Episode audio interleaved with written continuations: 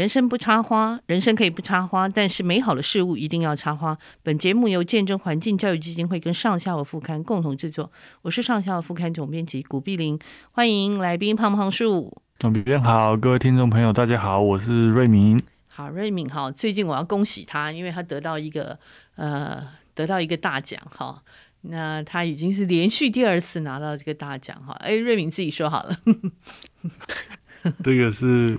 吴大有科普著作、科学普及著作奖的金签奖，对，真的是金签奖，就是就是冠军的意思啦，哈，冠军的意思。呃，那个瑞敏自己觉得很意外，对不对？因为可以连续得两级，两两级。因为，嗯，因因为这次好的作品很多，真的哈、哦。然后，其实我因为这个奖从来没有人。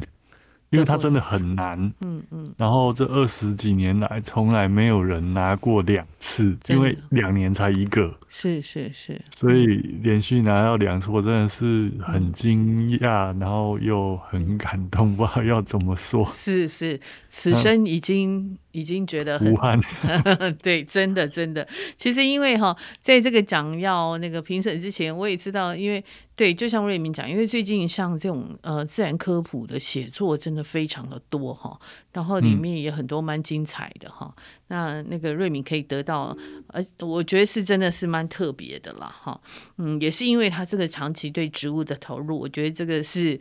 这个是实至名归哈，呃，当然瑞敏自己本身是很谦虚，那我就正好我们也来问瑞敏了哈，就是因为，嗯、呃，当然你是因为那个拉美这本书得到这个对对，对金签奖哈，可是我那天就有跟瑞敏聊到一个东西，就是说我最近有机会碰到这个喜欢植物的朋友哈，他们就讲到说，常常有时候就是呃，我们为了开发人为的，譬如说像步道，步道好像是给人走的嘛哈，然后也相对是好像表面上看起来是比较。友善，可是呢，为了开发步道，就会把这个植被啊、还有灌木啊、乔木啊什么全部铲除哈。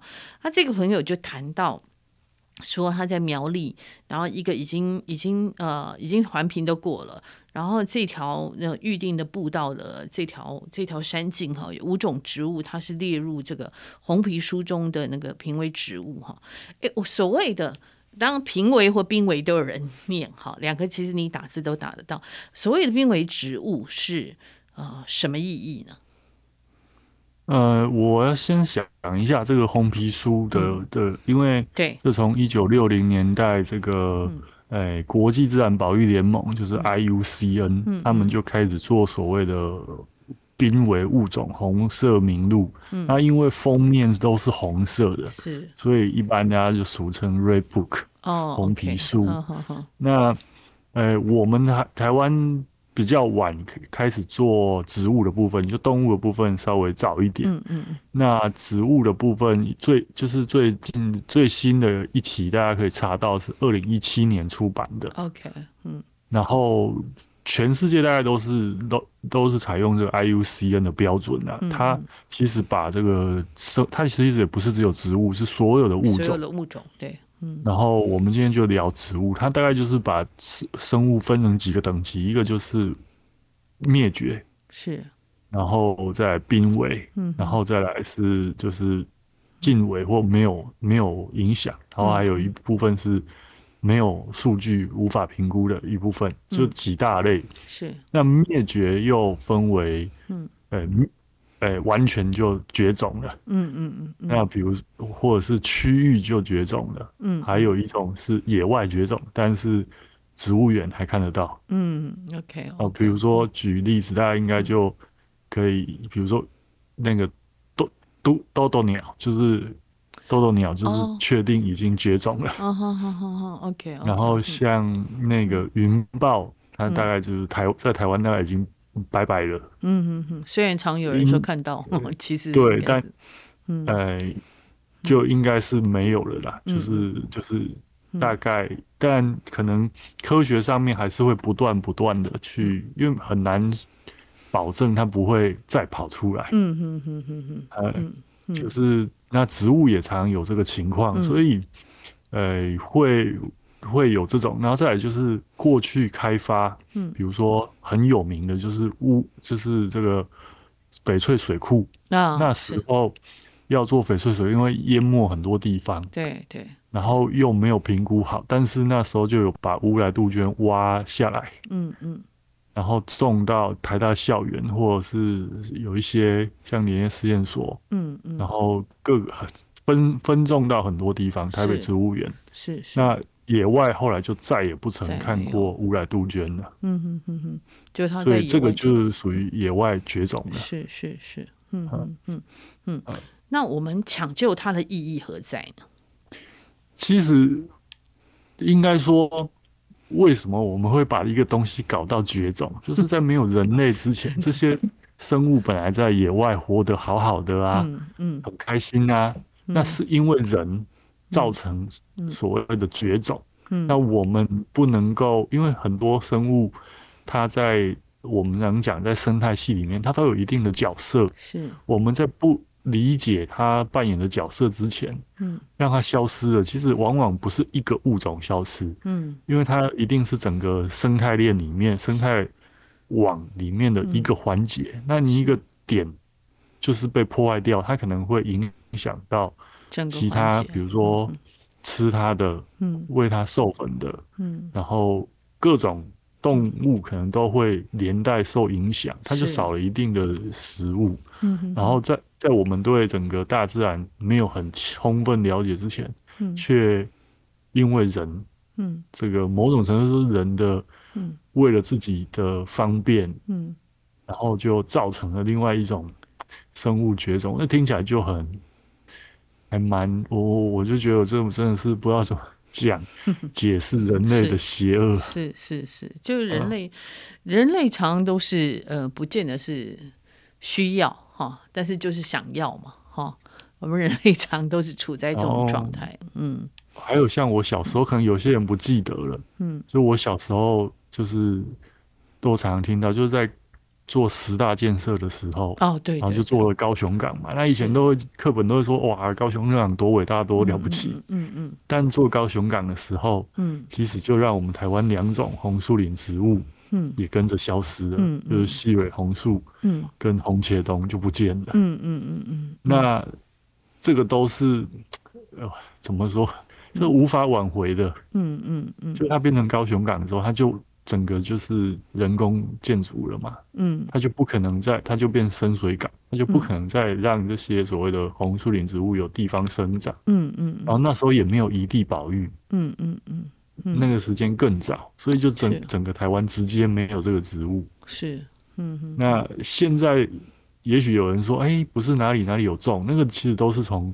东南亚又重新引进的，因为这个植物它不是只有分布在台湾，是，那这个就属于区域灭绝。哦，OK，区域灭绝，呃、就台湾灭绝了。那当然还有，很多特有植物就只有台湾有的，如果台湾真的没有了，那就真的就 GG 了。是是是，哇。那所谓的评委，他的认定又、嗯、又需要专家学者讨论。我知道这个，嗯、呃，因为我认识一些学长。嗯，就是植物学家，他们去参与这个红台湾的红皮书的制作，嗯嗯，不断的讨论，因为要评估它野外的族群，主要还是要看野外，嗯嗯，然后其实很多的热带植物，在台湾都是属于这个濒危的等级。那濒危它其实又分了三级，是，就是又在细分三级，就是呃极度危险，极度危险，比如说我们的这个。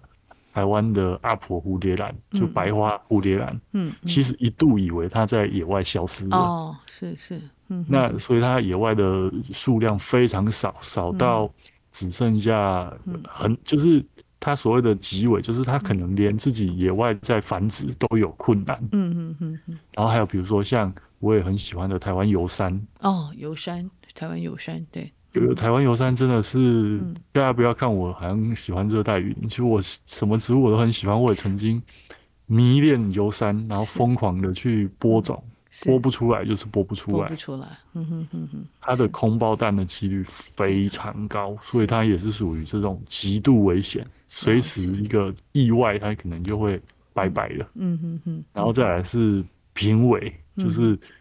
数量又再稍微多一点，很多兰花就是属于这个等级，嗯嗯，然后还有易危，就是容易受到威胁，嗯嗯嗯，哎，那这几个加起来，台湾大概就有将近大概就是九百多种植物了。哦、我们四五千种植物里面就九百多种都是属于危险的。哇，是是是。是，所以刚呃瑞明讲到，就是说这些他们本来很没有人的时候，他们原来生长在那里好好的嘛，哈，他很快乐嘛，哈。那因为人来了，呃，慢慢他们被呃就是被消灭了，或者是几近快被消灭哈，所以我们就必须要抢救它。那我也知道，就是说因为呃现在公部门也开始在做这个呃推一个方舟计划嘛，哈，嗯，我知道在屏东恒春地区好像有很多。珍稀植物也面临濒危的问题哈，那开始好像他们开始进行采集，还有保育的培植嘛哈，那希望可以这个真的不要完全的灭绝。那瑞敏应该在知道这个计划，你你有参与吗？可以说一下这个计划的主旨跟内容吗？呃，其实方舟就是取这个诺亚方舟的意思，然后我记得应该是在一九年。嗯，然后国家开始就是所谓的林林特，就是听起来很很像外国人的名字，就是林务局、林试所跟特生中心合作。哦 okay、然后其实还有其他一些学校也有协助。嗯嗯。然后开始做我们台湾的这个珍贵稀有植物的保种。嗯嗯。然后就是希望，呃。不要让它在野外消失，然后甚至有一些回种的计划，就比如说它在野外已经非常稀有了，比如说我举个例子，像兰屿的这个紫包蛇兰，嗯嗯，那它在野外已经相当稀有，那林务局就采，呃，林试所就采种，然后呃借由人工，然后大量繁殖，然后再回种去回去兰屿，是，嗯哼哼，嗯，那因为很多。像这一类兰花类的，它是因为漂亮，嗯，被人盗，呃、欸，这样算盗采，盗采、嗯嗯、就是所谓的植物猎人去采。从日治时期开始，是、嗯、那时候比较没有保育观念，就一直不断的去野外采台湾的兰花。嗯，那台湾的兰花是台湾其实是兰花王国，我们兰花密度很高，是是，那很多都是又大又美。嗯嗯，那以前整个恒春半岛，嗯嗯。然后蓝屿，蓝屿就是因为兰花很多叫蓝屿，但是现在大家去蓝屿可能很难看到兰花，这真的是一个很大的讽刺。嗯、对对，嗯，就因为它价格好，然后都被采了，然后卖到国外去。嗯嗯嗯嗯。那当然有一些在台湾的老的园子，嗯，就像白花蝴蝶兰，嗯，然后蓝屿的鸡蝴蝶，然后但这个这个回种不是随便你说哦，我手上有一个。你在花市买的这个三百块的台湾阿嬷，嗯，就可以回种回去，因为它会有基因的问题，像因为是科学研究，所以呃林试所是很小心的。这个要回种的，其实是有跟当初日治时期采的第一份标本、第二份标本，就前几份标本做 DNA 比对，是是。确定它没有砸到其他的国外的蝴蝶兰。哦，OK，好好好，这是很谨慎的科学的研究实验实验，对对。对，嗯，那对这个这个就是就是一个希望它可以在野外一直在，嗯嗯，然后让整个生态系可以完整。是，哎，那我想问瑞敏，世界上有这样的潜力吗？其实国外一直都有在做，嗯、那、嗯、呃，但是大概也也不能说一直都有在做，应该说大概都是从上个世纪末人类开始忏悔，嗯、觉得好像因为在上个世纪初真的有非常多野生动物就直接绝种了，嗯嗯、真的就是绝种，嗯、再也没有。嗯嗯嗯。那野生动物很多都是因为人类的滥捕滥杀，是，嗯。然后植物的话就是盗采。一部分是盗采，那一部分是开发，因为像有台湾很多评委植物是水水生植物，是是，嗯哼，那水生植物它就更麻烦，就是它一定要在很多它需要在干净的水域，嗯哼，那我们现在河川因为人类怕有洪这个这个洪水还是怎么样，然后所以你会发现现在的河川都已经变成三面光那种水泥，嗯哼哼，哦对，那对。是，就是在这个过程中，很多植物就、嗯、就不见了。嗯，它没有。自己、呃，讲起来可能有人又开始说我左交。嗯，但但真的是很很痛心的，就是有些植物可能我们很担心未来小朋友、嗯、看我们再去跟他讲什么植物，他就只能跟云豹一样，你以后就只能 Google 照片，这是很悲哀的。看标本哈，是对。对，那为了不要这种事情发生，嗯，所以早期是会设立所谓的保护区，嗯嗯。就这个区域，你进如果国家公园，我们有各种等级的保护区、嗯、自然保留区、国家公园，这些地方是禁止采集的。是，嗯哼哼。可是说真的，防不胜防。对啊，对。嗯、再来是有一些植物，它根本就不是长在这些保护区里面。嗯，嗯。比如说，我再举一个例子，就是我们台湾一种草本的竹子，全世界好像只有五种，叫做囊夫竹。满夫竹。囊囊夫竹，嗯哼，那它呃，一九五六零年代第一次发现在屏东，然后资本，嗯嗯，然后后来那个地方就崩了，哦，然后就再也没看到，然后一直到前几年又在关山又又发现了，那因为剩没几棵，所以就赶快采种，然后。呃，一就是在人为的环境里面先种一一部分，不要让它断种。嗯、那野外那个还是留着，但野外那个又又又台风来了，又崩了，又不见了。哦、是，好好好好。那这一类植物，因为它是跟、嗯、跟东南亚是跟那东南亚一样共有的热带植物，是。那它来到台湾，可能都是偶发偶然的，是是，是。所以。嗯个体量、个体数是非常少的，是是是。很多蕨类其实也是这样，就是在恒春半岛很多什么沙草蕨、分枝沙草蕨，这然后还有一些兰花，都是它就是偶发性，可能在某几次台风带来，然后刚好那时候环境适合发芽了。嗯，那如果你一个不小心，它就又又不见了。嗯，那对于这一类植物，可能也会特别需要人。去保护是是，是。那如果我们在讲说，因为呃物种其实当然它会，它是在这个大自然界，它当然是会有它的熄灭嘛，哈，也是它生生不灭的一个定律。可是通常我们讲说，哎，保护也应该是原地保育，为什么要迁地保育？是因为就你刚刚讲那些呃天然的灾害啊，还有人为的灾害，会呃导致它再不见的理由吗？呃，一个。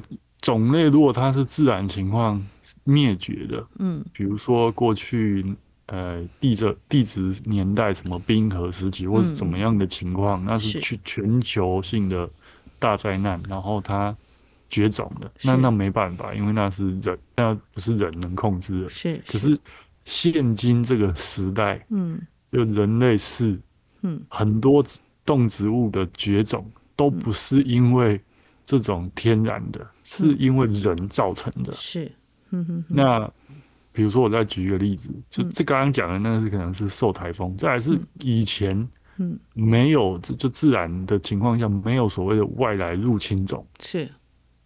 那很多的，比如说像我们的西部的海口，有所谓的云林晚草。嗯，那它就因为海边有太多的入侵植物，压缩了它的生存空间，嗯嗯嗯，导致它越来越稀少。因为说真的，在在那种半咸半淡的地方，要能活下来，植物还真的不容易。嗯，理论上不应该被搞到绝种或稀有，嗯，可是会因为这样一来，就是我们西部沿海开发真的太严重了。嗯嗯嗯，再来是过去这几十年的。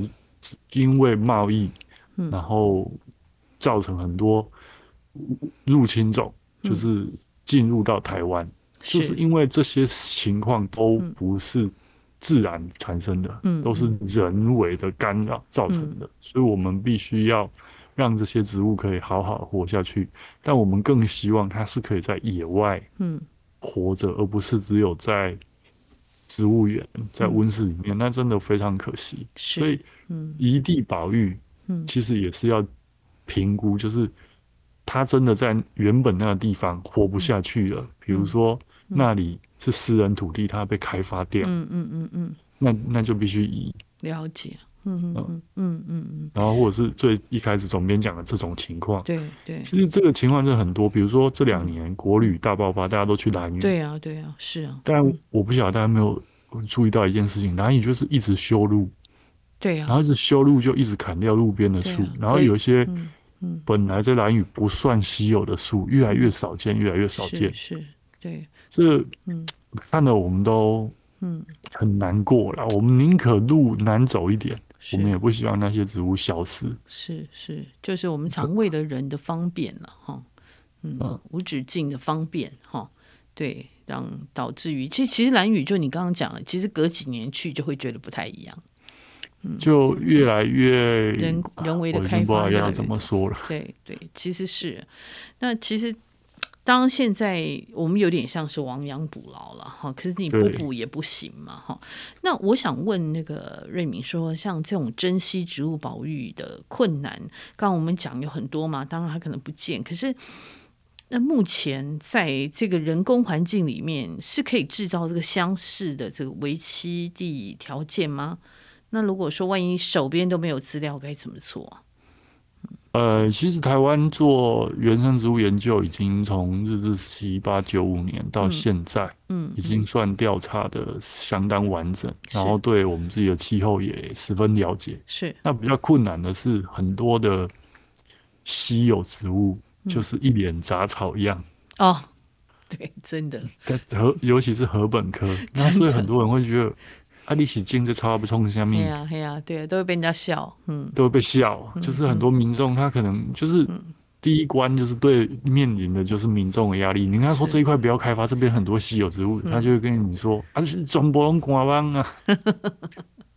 是真的，真的，所以没办法，嗯，这这部分就就，嗯，民众的，毕竟这个台湾植物真的太多了啦，不要说一般民众，真的学植物的人也不可能都懂，对对，嗯然后再来是保育，其实还有一种一类的植物是很痛苦的，就是寄生植物，是是，嗯，寄生植物就要寄主，嗯嗯。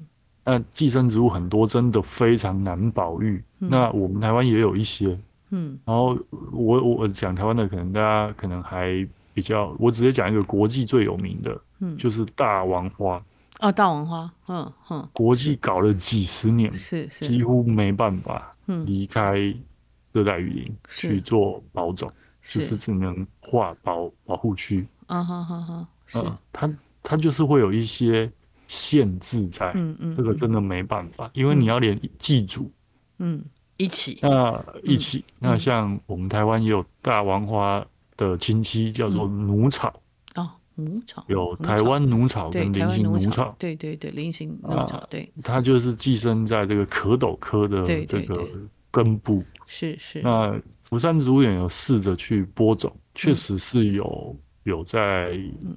就是有顺利的长出来，嗯嗯嗯嗯。啊，但不是台湾，不是每个植物园都有像福山植物园这种这么好的环境条件，嗯哼哼，呃，跟条件，所以这个大概是一类比较伤脑筋的。再来就是漂亮的，你像呃台湾那个阿婆蝴蝶兰，就种回去之后又被盗采哦，因为就太漂亮，对啊，所以就这个真的是很。不知道怎么怎么讲才好。然后台湾人有一有一部分啊，我不要说全部，有一部分人听到这个是野采的，就会特别兴奋。嗯嗯嗯。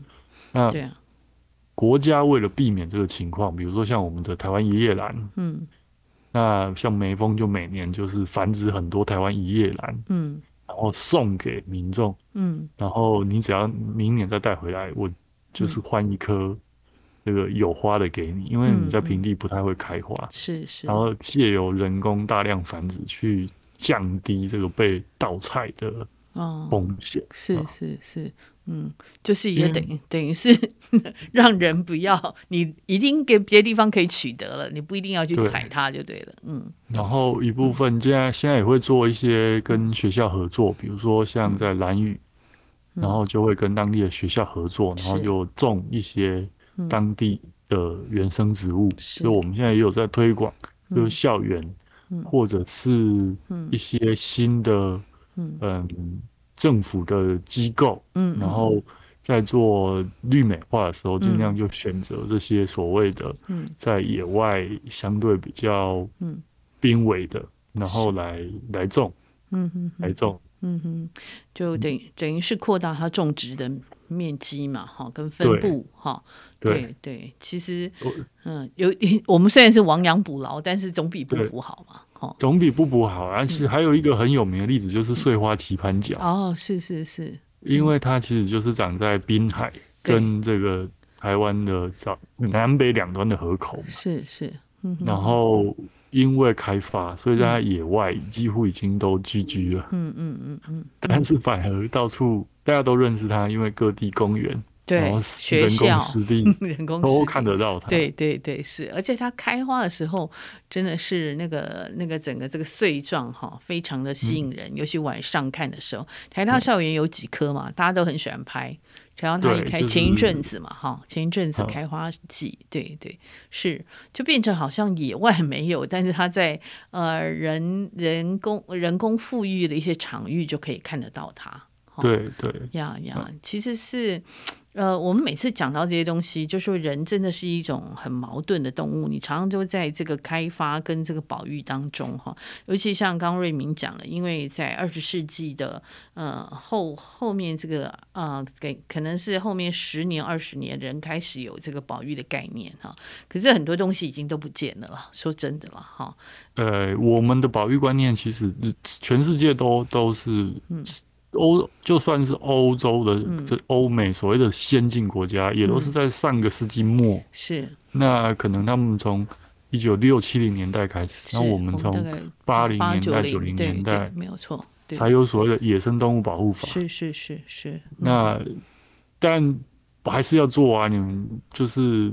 就像总编说，要亡羊补牢，是是，然后尽可能的让它不要在野外消失，嗯、是是是。嗯对啊，每次讲到这个东西，其实就会蛮沉重哈。但呃，因为呃，如果我们看到濒危植物，我们要怎么处理？这个我也希望说，我们还可以再跟瑞明，我们下一集还可以再来谈这个东西。就是一般民众，啊、如果你看到呃，真的是红皮书上面的这个濒危植物，我们可以怎么做？好，那今天时间，谢谢瑞敏，我们也在这个很快，每次真的讲到这些议题哈，呃，不管是很沉重或者很轻松的议题，我们其实都觉得时间过得很快。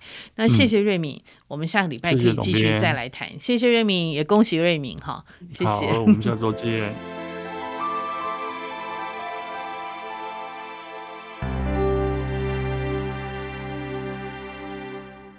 各位听众，大家好，我们请来的来宾是许哲奇哈。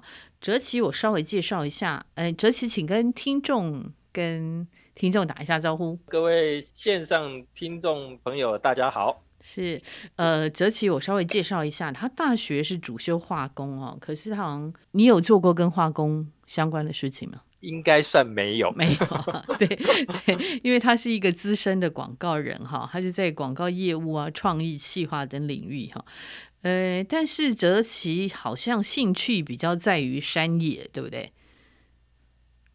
大自然啊，大自然哈，对对，他从一九九六年开始就变成是呃这个泰鲁格国家公园的解说志工哈，哎，这个志工要考试的。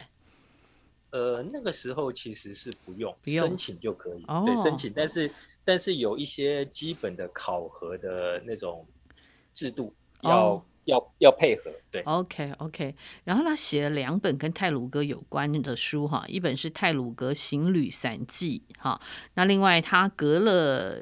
呃，隔了几年又写了，呃，去，哎，是今年才出的嘛？哈，呃，去年，去年底，隔了四年，对对，我拿到的时候，我就哎想卡在今年跟去年哈，呃，《泰鲁格行旅散记二》哈，他隔了四年，哎，为什么特别喜欢泰鲁格？忍不住要问。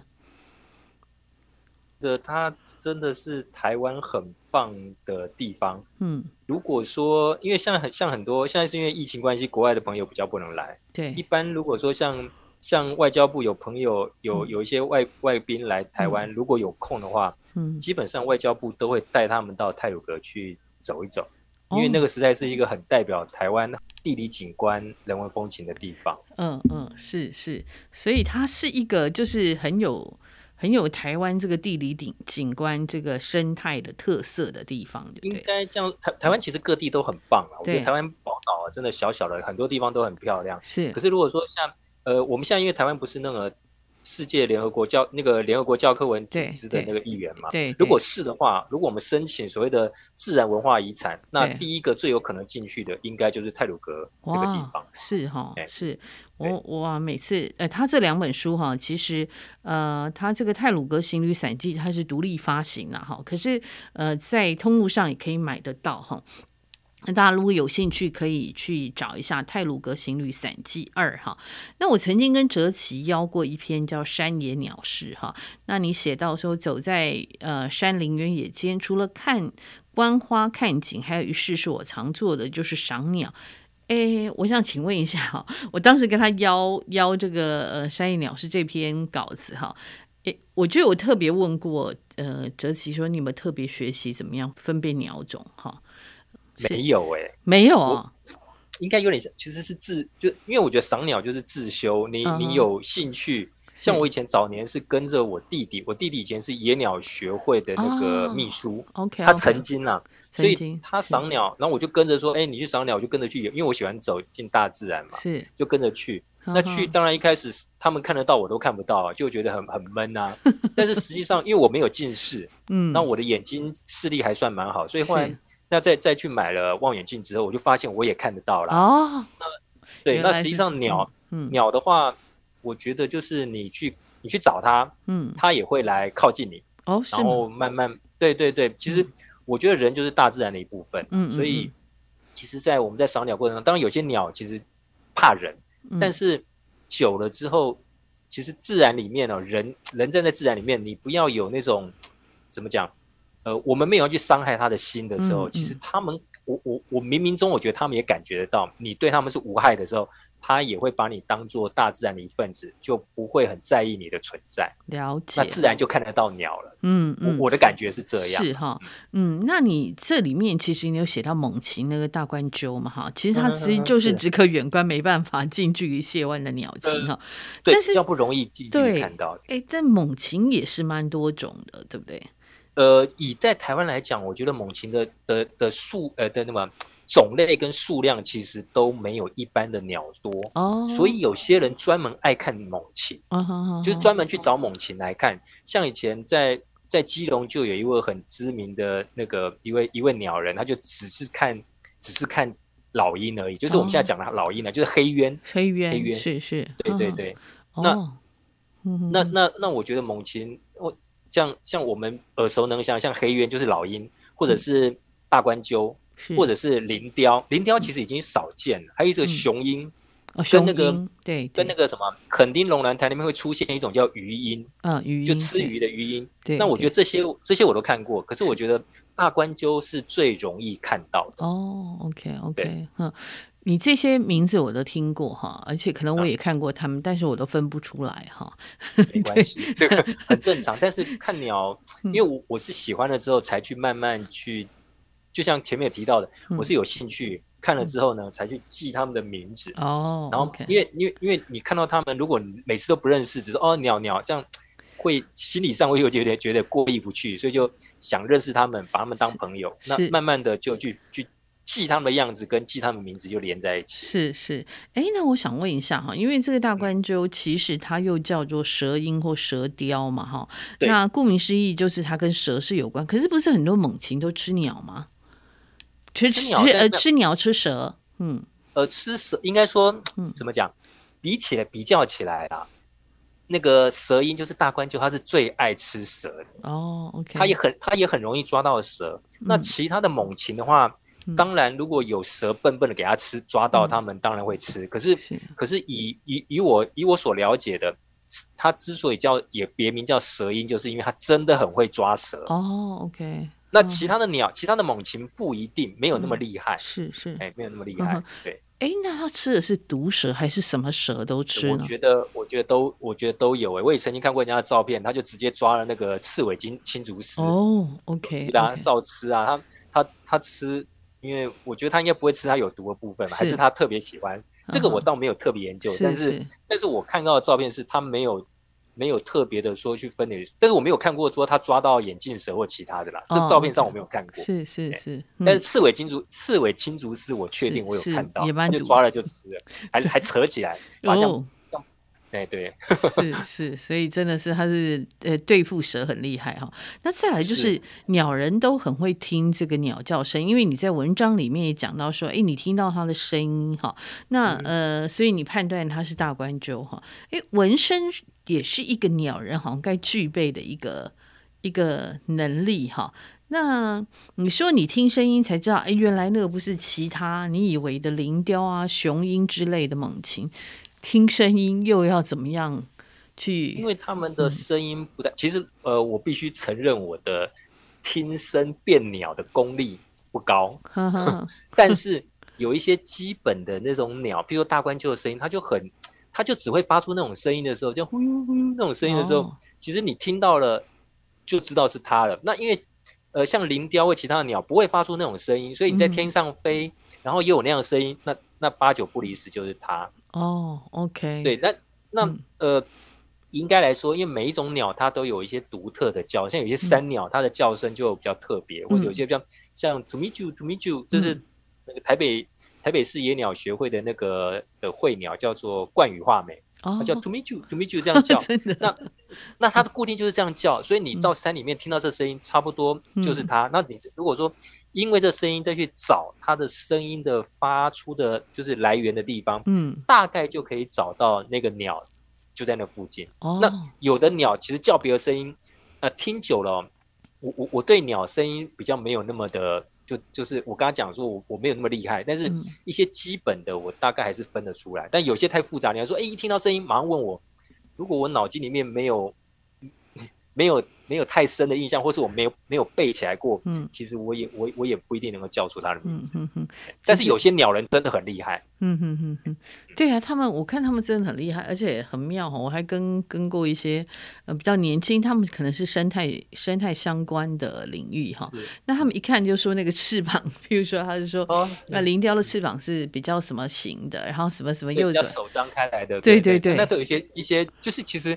我觉得看鸟跟我们看人一样。当你那些朋友，嗯、如果你朋友现在有三五百个人，嗯，你大久了，你脸的样子，或者他发出讲话的声音，嗯，其实其实久的话，你如果跟他够熟悉，你也分辨得出来啊。哦、真的、哦，我的意思是这样。其实鸟也是这样，而且鸟的数字，嗯、我呃，我为什么说赏鸟？我我的植物反而没那么厉害。嗯嗯嗯，赏鸟是因为鸟在台湾的鸟种就常见四百多种。哦，OK，那那那你死背可以把它背起来啊。哦、然后如果声音你再去认。就是有些像有现在现在科技又很发达，有些录音档你拿来听一听，你如果听熟了，嗯、因为他们发出声音就那就是那些，所以那个记如果真的是花力气把它记下来，嗯，大概你再出去野外就很容易的感觉上他就是你的朋友，因因为你都认得他了。是是是，哎，这个赏鸟一定是要耳聪目明的哈，这样讲起来的话，嗯、还要这个。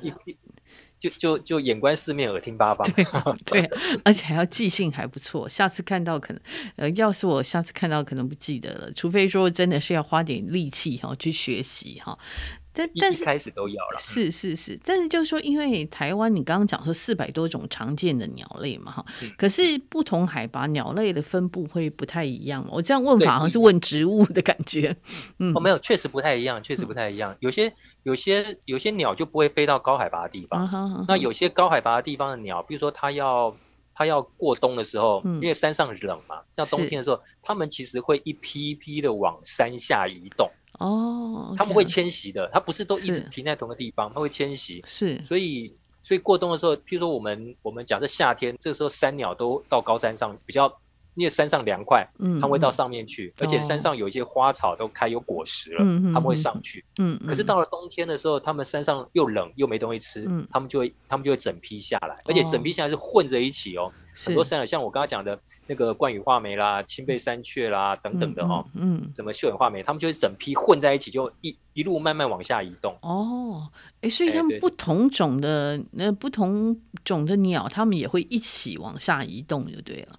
就是会混居啦，但是我所谓的不同种是，它们体型大致上不会差太多。哦，OK OK，像我刚刚讲的那几种就差不多嘛，那他们他们就混在一起，就有点像是鲤鱼就一起下去。可是通常大的鸟不会跟小小只的那种体型，它不会混在一起。是猛禽基本上也不会互混。是是是是，嗯嗯，那个呃，如果这样来讲，就是因为猛禽其实是食物链的上呃上上游嘛，哈，那其实诶、欸，他们。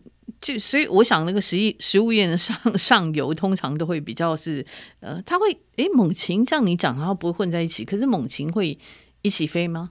我这样问有点外行哈，但是确实是、呃，他们都会有自己的领域啦。他们其实像猛禽，猛禽不管是像大冠鸠、林雕，或是我刚才讲像雄鹰啊、鱼类，他们都有一定的领域。是呃，黑鸢这些比较不会说。他们比较不会说山上山下的迁徙，OK，哦，他们比较不是不是这个概念，他们比如说一区可能方圆。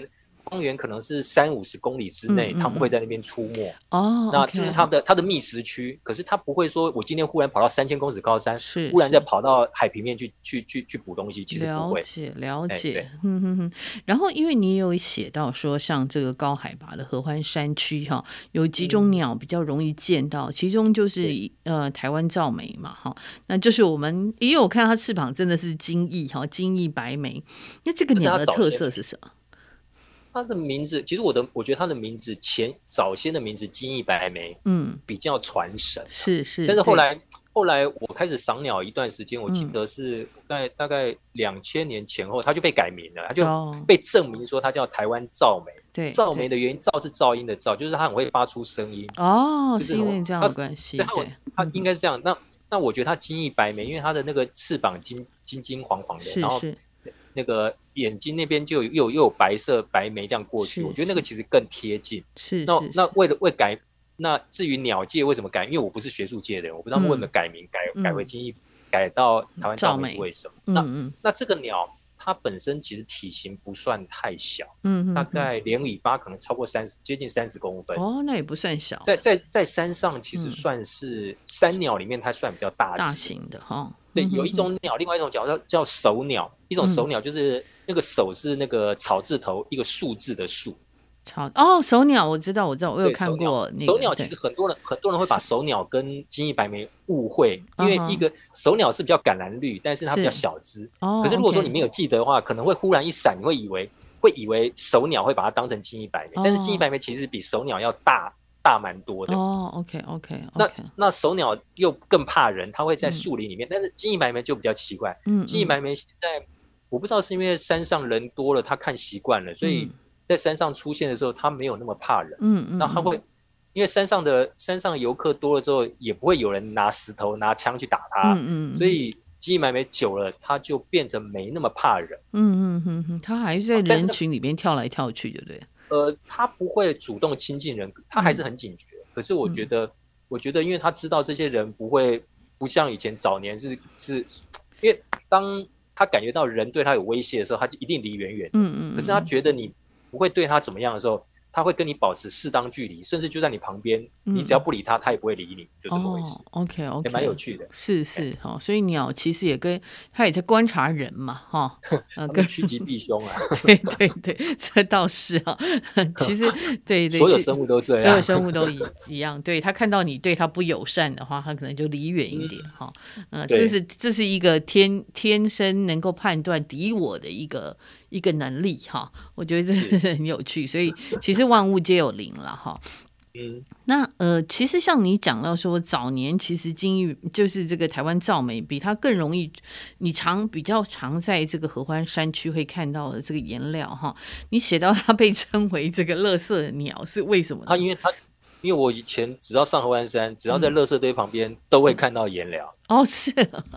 对，因为 它那边山上的食物真的比较少，对鸟来说，因为他们要找果实或者找小虫子，是都没有山下多嘛。那他们既然在山上生存的时候，他们要找那那以前在合欢山区有些真的是像五五岭啊，或者是那个小风口那边啊，他们就会有就是游客以前垃圾，其实现在的现在的民众对对这些那个丢弃东西的观念哦，比以前好很多，也不太会这样乱丢。可是早年真的是。就真的乱丢，或是说在垃圾桶旁边就会满出来，嗯、就丢到丢到外面来。哦、那有些是食物，有些是甚至饼干什么那种那种包装袋的里面。哦、那那些鸟呢？啊，这样吃东西找东西吃最快啊。对对，对。所以他们就他们就会在食物，就是那个垃圾堆去翻找他们要吃的食物。是是，那盐寮那时候就很，我就很常在那边看到。哦，OK，所以被叫做垃圾鸟哈。哎，但是听说现在垃圾鸟的名头被这个呃 这个台湾照媒抢走了。台湾照媒，对，那那是开玩笑，因为其实 垃圾鸟当然也也是我们我们随便乱乱称呼的，就是因为它垃圾堆，不是说它。爱吃乐色这样，因为他真的是蛮常出现，不是那个不是骂他的意思，哦、而是说他很常很常在乐色堆附近出现，哦、伴随着乐色这样出身影在那边跳来跳去。没错没错，那台湾造梅是因为后来我觉得在合欢山上，可能是因为像这个保育真的比较好，嗯嗯，那台台湾造梅的那个生存的范围有变大了。嗯他就跑到比较，它就有往上，有往下去延伸它的生存空间嘛。那那合欢山的山区，它也常上来了。上来之后发现有食物，它就不走啦，或是说，对，夏天的时候它就哎有这有东西吃，所以它就在那边。那它体型其实比比岩寮要大大大概可能三分之一到一半吧，所以它当然大大致在那边，岩寮就会散到一边去。岩寮还是在，可是台湾照那个台湾照梅就就出现在热水这边的。比例就比盐寮要来的高。了解，原来是这个样子，所以我就开玩笑说他把名头抢走了。是是是，哎，那我听说，哎，可是听说现在山上人都好多，是不是？听说我常常都说，我好好多朋友有的去登山，他们都说满满山的人，真是是啊，肩挨着肩这样子。然后听说有嗯嗯，鸟鸟鸟那个金翼白眉不会怕，它还是就在那边，它其实都离人。一点一段距离，但是但是人少，他就跑跑出来。嗯嗯嗯，甚至有时候看看，因为有些有些民众其实会还是会会去喂它，我觉得这是不对的啦。对，会拿比如说拿面包啦，哎，看到有鸟，哎，丢丢些面包屑给他，面面包、吐司啊什么给它嘛。那他们当然觉得是可以吃，他就吃了。可是我觉得这是对野生的鸟是很不好。就跟垃圾让他们可以吃到东西一样是不好的。是是是，其实我不要讲说山上，我在植物园都看过哈，就有人就带了那个吐司面包啊，然后就一直喂呃喂喂鱼喂鸟哈啊，其实你。对对，那你制止他，他就觉得你莫名其妙哈。可是其实这个是应该，真的是这保育照说不应该这样。就是你即便在都市的植物园也不应该这样，因为他们有他们自己的饮食嘛，有他们自己的食物哈。那其实这样反而造成对啊，嗯。我在山上看到的话，我就会就就换一个方式跟他们说了。然哦，怎么说？因为我会跟他们说。你为了你要每天上来喂它吗？嗯嗯。如果你不要每天上来喂它，你喂一餐，它下一餐没有，你不害它吗？所以你要让它自己去想办法抓它们要吃的东西。你不要来喂。如果你有办法每天上来喂它，那我就算了。我都开玩开玩笑，我都开玩笑跟他们这样讲，他们就会知道说，哦，其实对我今天喂了它一次，我又那下一餐是换谁？是是是。对，所以其实是。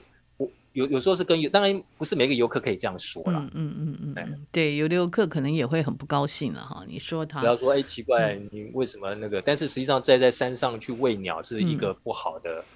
对他反而是一个伤害，是是是，对对。那其实像大家也在讲说，因为山上现在很多都有，呃，当没有那么高的高山，其实有一些山，因为呃，大家不养这个了，譬如说猫啊狗啊，吼，就把它丢到这山上去嘛，所以就变成浪狗浪猫，然后有人去喂，他们也在讲这个问也是有问题的啦，哈。对，其实。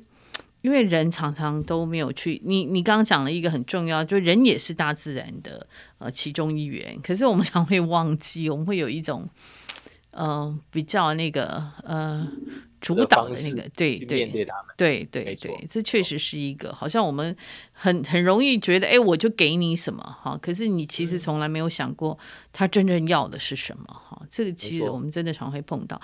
那我们你还讲到说山上你也会碰到，哎。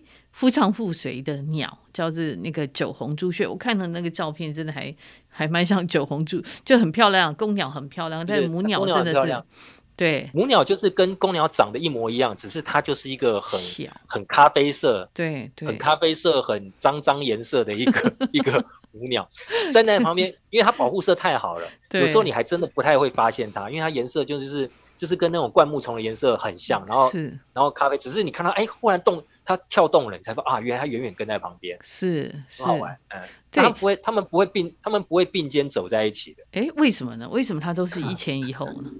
他们就习性吧，那就是公鸟可能去找食物的时候，那母鸟又反正就亦步亦趋跟着，又不想离太远，又那个，然后万一有事的话，公鸟万一怎么了，那母鸟就散了，因为它要保护幼鸟，所以它们可能有一个呃自然分配的一种。嗯，对，默契。呀呀，对，因为你就描述说这个公鸟很像这个大老爷出门在外哈，哦哦、这个耀武扬威、招蜂引蝶哈，哦、然后这个母鸟就像小媳妇认命的无奈闪在后面的模样哈。那其实这个很好玩，因为我们好像在动物界常看到，就是尤其是鸟类，好像公的通常都比较。呃，羽翼都非常美哈，然后羽翼很很鲜艳。为了为了要交配的关系，为了要传宗接代嘛，所以他要又没什么才能，就只好用外表来吸引母鸟。我是这样解释啦，好笑。我上次哎，我看过，我有看过朋友拍那个公鸟求偶求偶影片，好好玩哦。超好玩的，真的是那个完全就是那种 呃看起来很痞哦，然后在那边 逗那个母鸟，真的是他们，就要越痞才能够吸引母鸟的青睐啊！真的超好笑，我看了影片觉觉得觉得哇，这个是太精彩了，这个简直是。啊、那其实对鸟类哈，其实为了这个要繁殖要生存哈，有一套他们自己的这个呃大自然的法则赋予他们的角色哈。那这是非常非常好玩。那其实，在山上各种鸟也蛮多的，因为你你讲到说四百多种，当然不是全部都可以上上山了哈。可是我们在山上赏鸟的时候，有什么要特别要注意的？呃，就是一个安静的心吧。嗯，人也要安静，然后心也要安静。嗯，然后把自己，如果像呃，有人赏鸟是会去找鸟。嗯嗯嗯，有的是。站在那边等鸟来找你，是，哎，对，这意境不一样。嗯哼。那我自己觉得，如果说，呃，像有某些地方，比如我们去到那边，我知道那边会有鸟出现的时候，会要出没啦，不是说出现出出没的时候，嗯，呃，如果有时间，你静静站在那里，嗯嗯，一段时间之后，鸟就会回来了，就会经过。哦。你也不用去找它，因为它如果那个是的的确是它生活的范围跟空间的时候呢。它自然会，因为你你你进去的时候，你走过去，或者你站定在那边的时候，它、嗯、会觉得有外来的东西跑进来了，它、嗯、们就闪了，或是躲在树丛里面不出来了。哦。可是如果你站那边都不动，你就站那边，你站个半个小时，嗯，慢慢的他觉得，哎，原来只说来了一颗石头而已，还是 有一个什么东西？因为因为他们觉得你你你没有要干嘛，嗯、他们慢慢就会恢复正常正常的状态，又跑出来了，又开始叫了。哦.有些时候你走进去的时候，你会发现那个鸟的声音忽然就安静哦，因为它不叫了。哦，因为因为它知道它会怕。哦。那可是可是如果说你呃，当当它觉得你也是其中，也没，嗯、因为我们人有时候常在走动。对。走动的时候，他知他看到移动，他就会怕。可是如果说你都不动，就站在那里。嗯。哎，说真的，真的半个小时。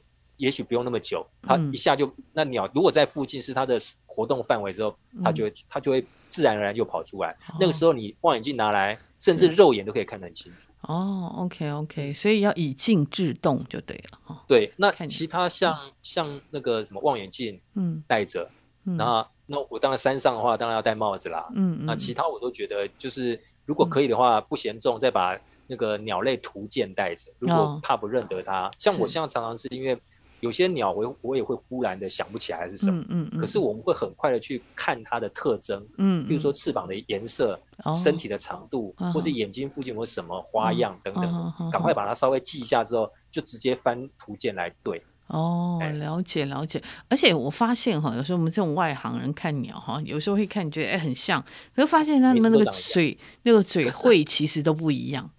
是都会有点差别，但是我觉得那个就是就是经验累积啦。是是是，经验累。像我以前跟我弟弟他们去看赏鸟，我就觉得他们奇怪，那个鸟唰飞过去的时候，他就知道是什么。我说我还没看到尾巴，它已经不见了，你已经知道它是什么了。对，为什么？后 来等到后来，我我慢慢也有接，不能讲接近这种，我后来慢慢也习惯之后，嗯，我知道它飞过去的瞬间，因为它飞，有些鸟飞是直线飞，有些鸟是弯曲飞，所以当它你看它的飞行的。